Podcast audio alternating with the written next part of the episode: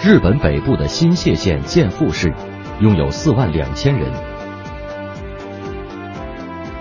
是个自然环境优美的城市。二零零四年七月，这座城市遭受了一场特大暴雨的袭击，市内河流泛滥，许多居民家进水。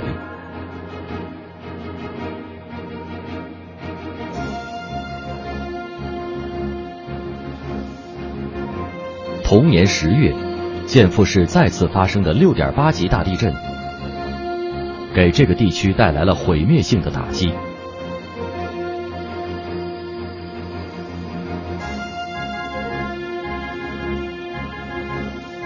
之后，建富市着手制定防灾避险紧急避难预案，重点协调居民们，帮助孤寡老人及行动困难者进行安全转移。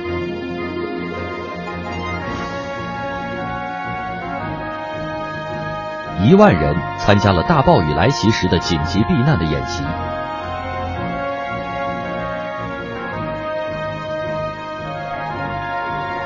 各街道由事前建立起的民间自救防灾组织设立防灾总部，组织紧急转移。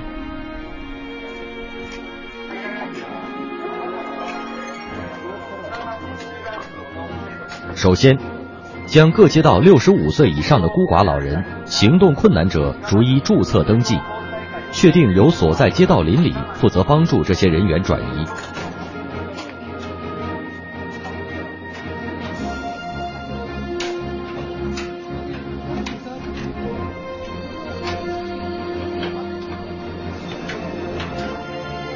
根据需求，专门配备轮椅担架、手推车等等，以供使用。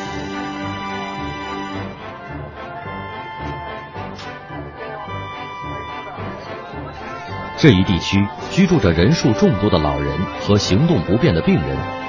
演习目的主要是训练人们合理分配人手，帮助这些人迅速转移。这是避难演习的场面，参加演习的从小学生到高中生，人数众多。重点是大家协力帮助社区内的老人和行动不便的人员安全转移。受灾时。邻里之间的互帮互助是非常重要的。